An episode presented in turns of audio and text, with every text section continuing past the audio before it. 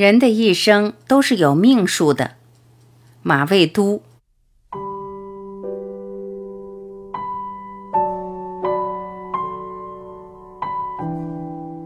人生的缺憾我也有。有人说我特幸福，年轻时买的东西现在值那么多钱。买到的东西值多少钱，其实跟我没多大关系，倒是那些没买到的跟我有直接的关系。二十世纪八十年代末期，我去上海。上海当时有一种商店叫友谊商店，主要赚外国人的钱，但是中国人也能买。我在那儿看到一个碗，很漂亮。当时商店也认为这个碗是民国时期的仿制品，所以可以卖。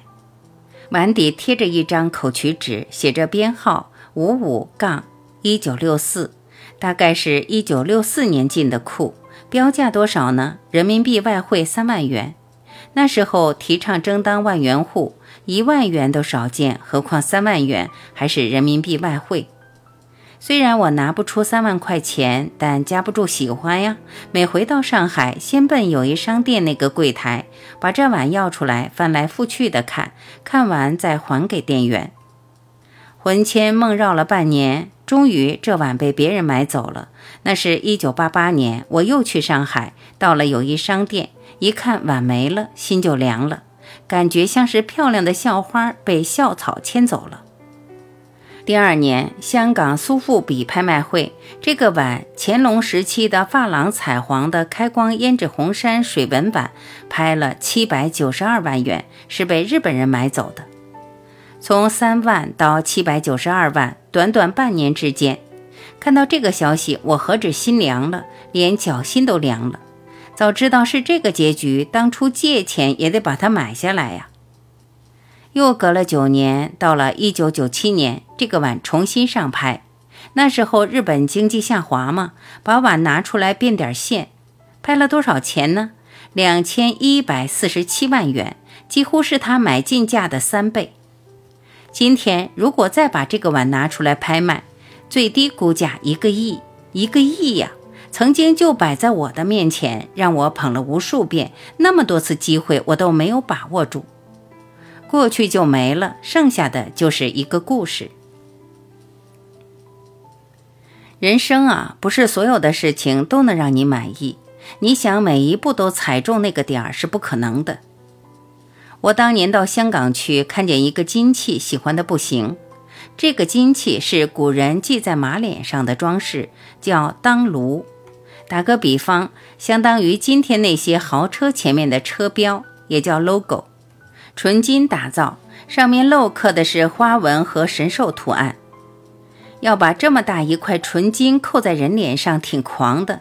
但扣在马脸上是周、秦、汉、唐时代的重要标志。看到这个当炉是在香港的河里活道，我说这个东西我太喜欢了。卖家却说你喜欢不成了。我说为什么？他说我卖了。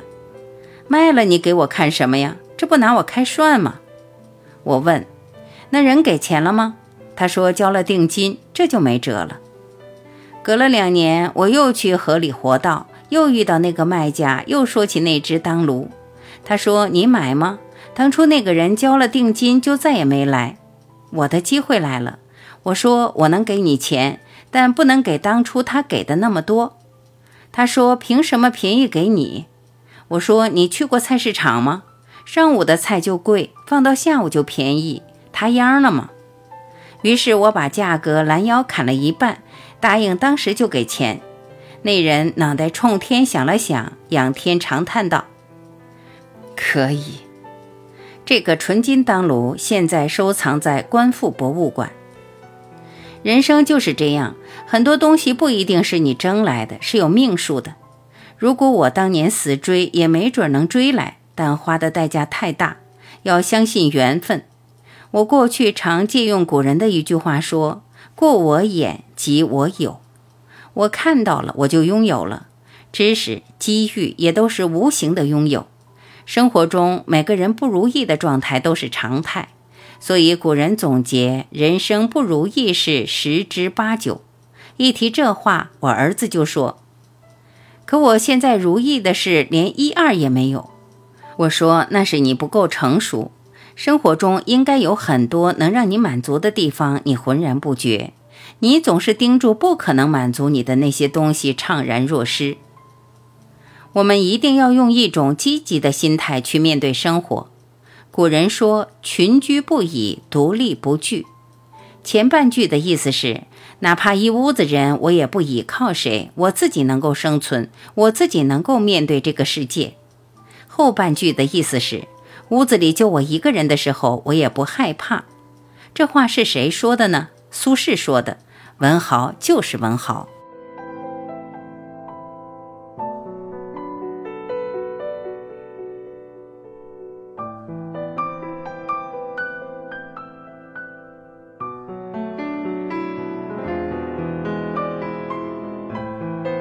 感谢聆听，我是晚琪，再会。